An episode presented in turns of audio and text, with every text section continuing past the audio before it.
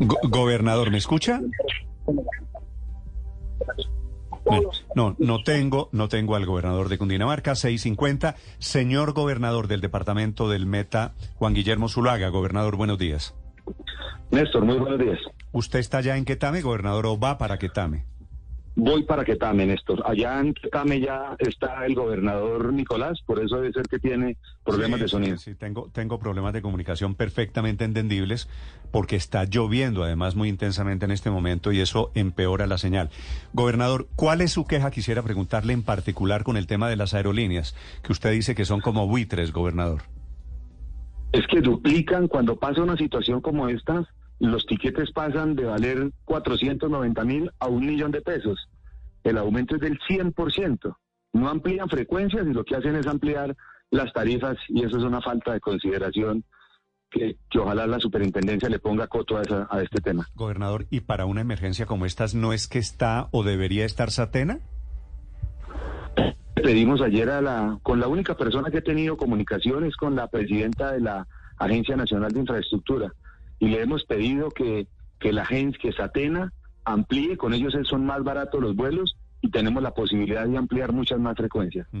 Gobernador, ¿en cuánto calcula usted que reabren la vía? Es decir, tal y como están las cosas, no sé si usted estaba escuchando, estaba informando que el presidente Petro retuitea esta mañana al director de la Unidad de Gestión de Riesgo, al doctor Olmedo, que anunció la entrega de 210 metros de puentes militares que son los que van a instalar allí de manera temporal. ¿Eso cuánto tiempo puede suceder? ¿Cuánto tiempo puede tomar esa, ese paso temporal allí en la vía Bogotá-Villavicencio?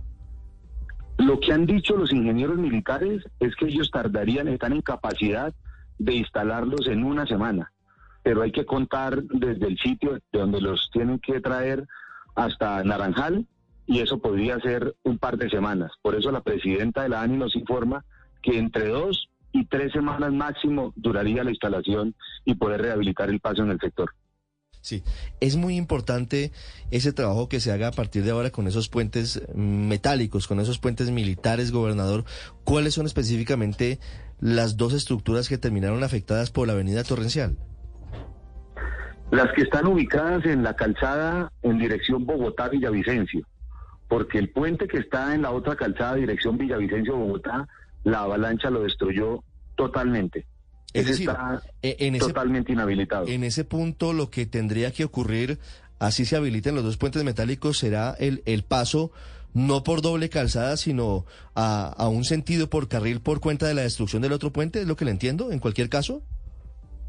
Así es, eso es lo que va a pasar, que cuando se habilita vamos a tener solamente eh, una sola calzada habilitada en los dos sentidos. Mm, fíjese usted que eso no lo teníamos en mente, teníamos solamente la situación de los dos puentes, pero no la destrucción del otro que se llevó la avalancha, gobernador.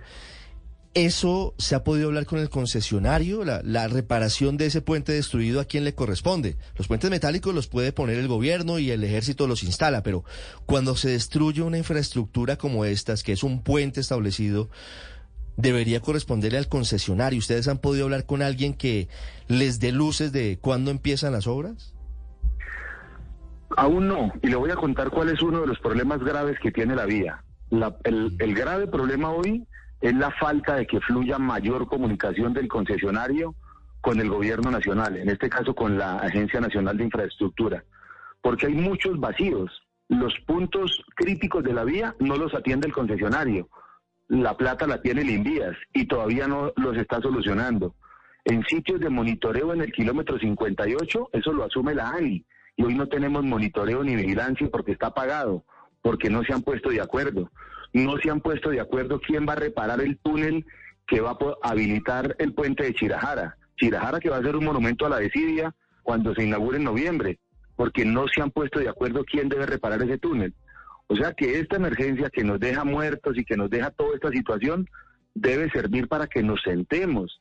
Puede que no les gusten las concesiones, puede que no les guste el concesionario o no sé, pero están en el deber y la obligación de sentarse, sentarse en una mesa y ponerse de acuerdo para que no sean los ciudadanos y los habitantes de Cundinamarca y el Meta los que tengamos que pagar estas consecuencias. Gobernador, son dos puentes militares. El presidente, el director de gestión de riesgo ha dicho que ya están en coordinación incluso con el Ministerio de Transporte. Un puente de 45 y el otro de 60 metros. ¿Cuáles son los tiempos? ¿Qué les dicen? ¿En cuánto tiempo quedarán instalados, gobernador? En eso, en eso tengo que decir que hubo mucha agilidad, porque ayer mismo la, la, la NH, la, la Agencia Nacional de Infraestructura, perdón, nos informó que ya estaban y estaban disponibles y que procedían a transportarlos y que el tiempo no va a ser mayor entre dos y tres semanas para su instalación. Gobernador, cuando usted dice lo siguiente, le abro comillas, puede que no les gusten las concesiones o el concesionario, cierro comillas, ¿a quién exactamente se refiere y por qué está diciendo lo que está diciendo? Porque conozco que no hay comunicación, conozco de muchos oficios que envía el concesionario a la Agencia Nacional de Infraestructura y no hay respuesta. Que no se han podido sentar, porque se tienen que sentar a hablar de recursos, de quién va a invertir, de quién pone la plata, cómo lo hacen. Y estoy hablando específicamente de Coviandina, de Corfi Colombiana, de Luis Carlos Sarmiento Angulo. ¿No hay interlocución hoy entre Coviandina y el gobierno del presidente Petro? ¿Es lo que usted nos dice, gobernador? Sí, señor, eso es lo que yo he podido detectar, es lo que me han dicho a mí y eso lo hemos sentido, porque le insisto, el kilómetro 58 y Naranjal no son los únicos sitios que hay que pararle bolas. Tenemos muchos más puntos críticos y no han sido atendidos, no se han puesto de acuerdo. Y el caso más aberrante de todos es que en noviembre se va a inaugurar el puente de Chirajara que avanza muy bien, eso avanza con un, con un avance por lo menos de superior a los tres o cuatro meses de adelanto. Va a ser una vergüenza inaugurar un, un puente que no se pueda utilizar, porque el túnel que se fracturó no han determinado quién lo tiene que hacer. Eso no puede pasar. Me, parece muy grave. si le estoy entendiendo bien entre líneas, es que usted me dice, por razones ideológicas, el gobierno no quiere hablar con el concesionario que es de la organización del Grupo Aval, de la organización Sarmiento Angulo. Pues ojalá yo me esté equivocando. Ojalá me equivoque.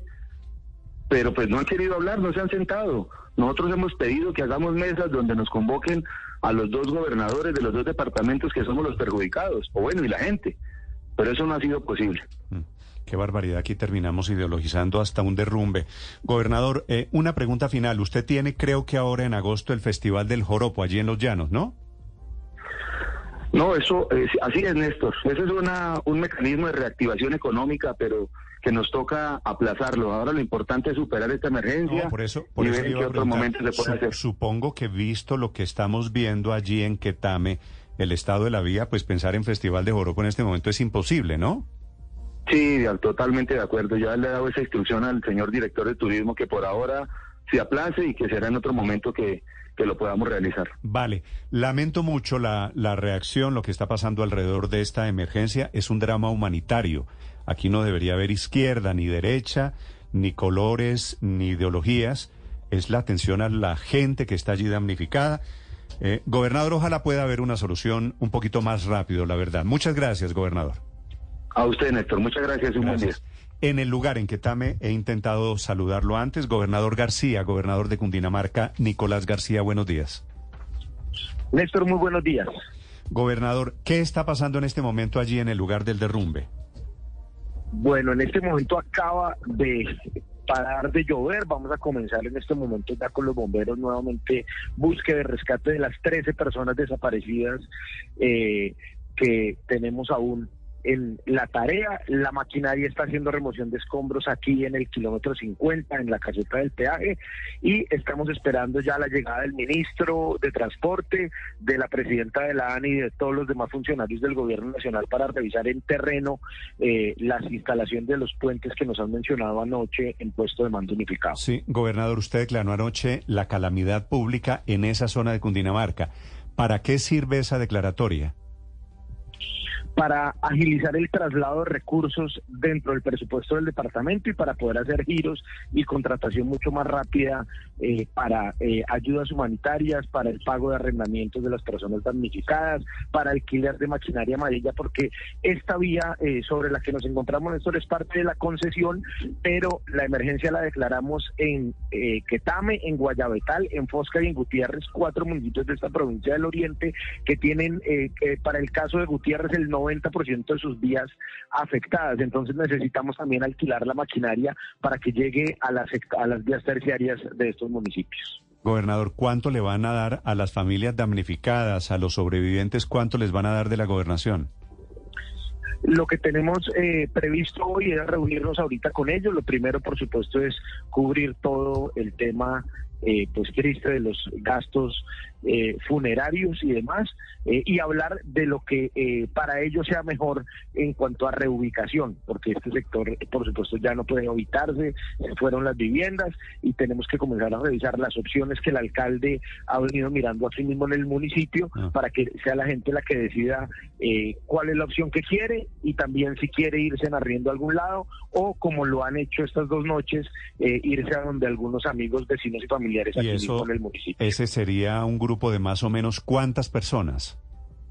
Son eh, cerca de 30 familias que tienen esa afectación directa. Estamos viendo quiénes deben ser evacuados también eh, por precaución y con los recursos de la emergencia que hemos decretado también poder generarles ayudas económicas a los comerciantes del corredor de Puente Quetamo y también Sí. de Guayabecal. Son sectores, Néstor, que viven de la venta al día de las Claro. personas que transitan este corredor. De quienes pasan en los buses, en los carros. Esta mañana, entrevisté esta mañana muy temprano a un señor que tiene un restaurante de esos de carretera.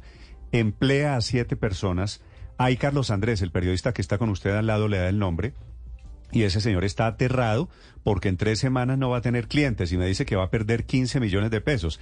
Así debe haber mucha gente que opera por cuenta de ese turismo de tránsito entre Bogotá y Villavicencio, gobernador, ¿no? Así es, y por eso le hemos pedido eh, aquí en el terreno a los alcaldes de Quetame y a la alcaldesa de Guayabetal que nos den ese censo del corredor y de esas afectaciones para que también podamos reunir hoy aquí a esas personas y generarles una ayuda económica. Ellos, por supuesto, que no están aquí porque aquí están los afectados directamente eh, de, la, de la creciente y de los derrumbes, pero tenemos que ir a buscarlos a ellos y por eso hoy he llegado también con competitividad, con la agencia comercial, con agricultura, con la Secretaría Ambiente y con todos los funcionarios de la gobernación para que vayan y busquen a esa gente y sepan que también hemos dispuesto ayudas para ellos. Gobernador, ayer decía uno de los sobrevivientes con mucho dolor que la vereda del Naranjal ya no existe, que, que la avenida Torrencial se la llevó. ¿Cuál es el plan a futuro? Entiendo que están atendiendo los actos urgentes, el sepelio de las víctimas, la atención a los damnificados que no tienen dónde dormir, pero empieza a pensarse qué hacer con ellos. ¿Van a reconstruir la vereda en otro sitio o definitivamente eso no está en los planes? Hay dos posibilidades y es lo que hemos venido haciendo con el municipio de Guayabetal, que es el que queda aquí pegado a Quetame, y es que la gente decida eh, que es buscar el sitio donde quiere vivir en la jurisdicción aquí mismo en el municipio o si todos quieren estar reubicados en un mismo sector. Con esa decisión se sabe si se hace un giro de recursos para que compren el predio donde decidieron cada uno o si la gobernación compra un predio y hace el proyecto de vivienda para todas las familias que se quieren reubicar. Eso es lo que estamos haciendo en el caso de Guayabetal con una emergencia que ya tuvimos y es lo que ahora debe iniciar aquí en Quetame. Señor gobernador, ¿usted siente la misma distancia que nos estaba denunciando aquí el gobernador Zuluaga desde el Meta, el cortocircuito que hay entre el gobierno nacional y el concesionario? Es una vía concesionada de los privados, quiere decir, toca obligatoriamente trabajar con Coviandina. ¿Usted qué ha visto en estas horas, gobernador? Sí, creo que hay un cortocircuito, pero además eh, creo que eh, esta es una oportunidad no solo para sentarnos a hablar eh, ya que vamos a estar todos acá, de este concesionario, sino también de una vía que si ya estuviera terminada, sería una vía eh, casi que no alterna, sino se volvería la vía principal para conectarnos con el meta, que es la perimetral de Oriente. Esa vía perimetral de Oriente que tiene eh, también una concesión nacional. Eh, requiere urgente sentarse gobierno nacional concesionario y terminarla. Tiene cuatro puntos que hace más de ocho años no se han podido terminar y son lo que, como le digo Néstor, más que una vía alterna, casi que sería la vía principal al llano. Gobernador García, pero ¿hay algo más de un cortocircuito? Porque su colega y su padre, el gobernador del Meta, Juan Guillermo Zuluaga, nos dijo que el gobierno, abro comillas, no ha querido hablar con el concesionario de la vía, con Coviandina, que efectivamente pertenece a Luis Carlos Sarmiento Angulo, y agrega, y vuelvo y lo cito textualmente, que puede que no les gusten las concesiones o el concesionario, pero hay que sentarse a hablar con ellos y solucionar este tema. ¿Usted cree que esto tiene o va mucho más allá de un cortocircuito. ¿Qué es lo que puede haber detrás? No, yo creo, yo, yo lo que creo es que eh, hay una prevención frente a las concesiones en general. Eh, y lo digo porque he pedido también las acciones frente a la de la perimetral de Oriente, eh, que es una vía absolutamente importante para nosotros y también una que ustedes escuchan mucho, que es la vía 40, que es la que de Bogotá conduce a Girardot. Eh, y que también requiere que se sienten para hacer algunos ajustes y para que eso deje de ser un desastre de una vía que se recorre normalmente en tres horas y que ahora se recorre en nueve, diez y once horas cuando hay plan de retorno. Yo creo que es un tema eh, tal vez frente a, al concepto como tal de concesiones, pero eso es lo que hay hoy y la invitación sí, por supuesto, es a que nos sentemos, prioricemos las acciones aquí, en, en esta vía en la que nos encontramos, pero que también aprovechemos para hablar de las otras mm, concesiones. y tengo entendido que el ministro de Transporte va hoy para allá, ¿verdad? Sí, estamos eh, eh, esperándolo. Dijo que llegaba entre 7 y 7 y media de la mañana. Aquí estamos esperándolo. Sí, y tengo entendido que también va a estar la gente de Coviandina, que es el concesionario allí hoy, ¿verdad? Así es, y aquí vamos a estar se, todos. Se, se, van a encontrar, a pesar de las diferencias ideológicas, se van a tener que encontrar y van a tener que trabajar. Sin duda, porque ya anoche tuvimos la oportunidad de hacerlo de manera virtual en el puesto de mando unificado con el gobernador Juan Guillermo, ANI, eh, concesionario. Se hizo la presentación y hoy queremos ver aquí todos eh, en trabajo esa medida provisional de las dos y tres semanas, pero también que hoy nos digan cuál va a ser la definitiva. Este corredor es bien particular porque tiene parte de la vía a cargo de la concesión y parte de la vía a cargo del invierno. Sí, gobernador, a propósito de medidas provisionales, ¿cuáles son las vías alternas? ¿Por dónde están mandando principalmente carga pesada? Cisga el secreto, la concesión que sale de Bogotá por la autopista eh, norte y que llegando al municipio de Chocontá gira hacia Machetá, Mantel, eh, y luego entra por eh, Tibirita, Santa María y llega al departamento del Meta. Esa es una vuelta cortica, ¿no? ¿Eso dura cuánto? ¿Día y medio más o menos?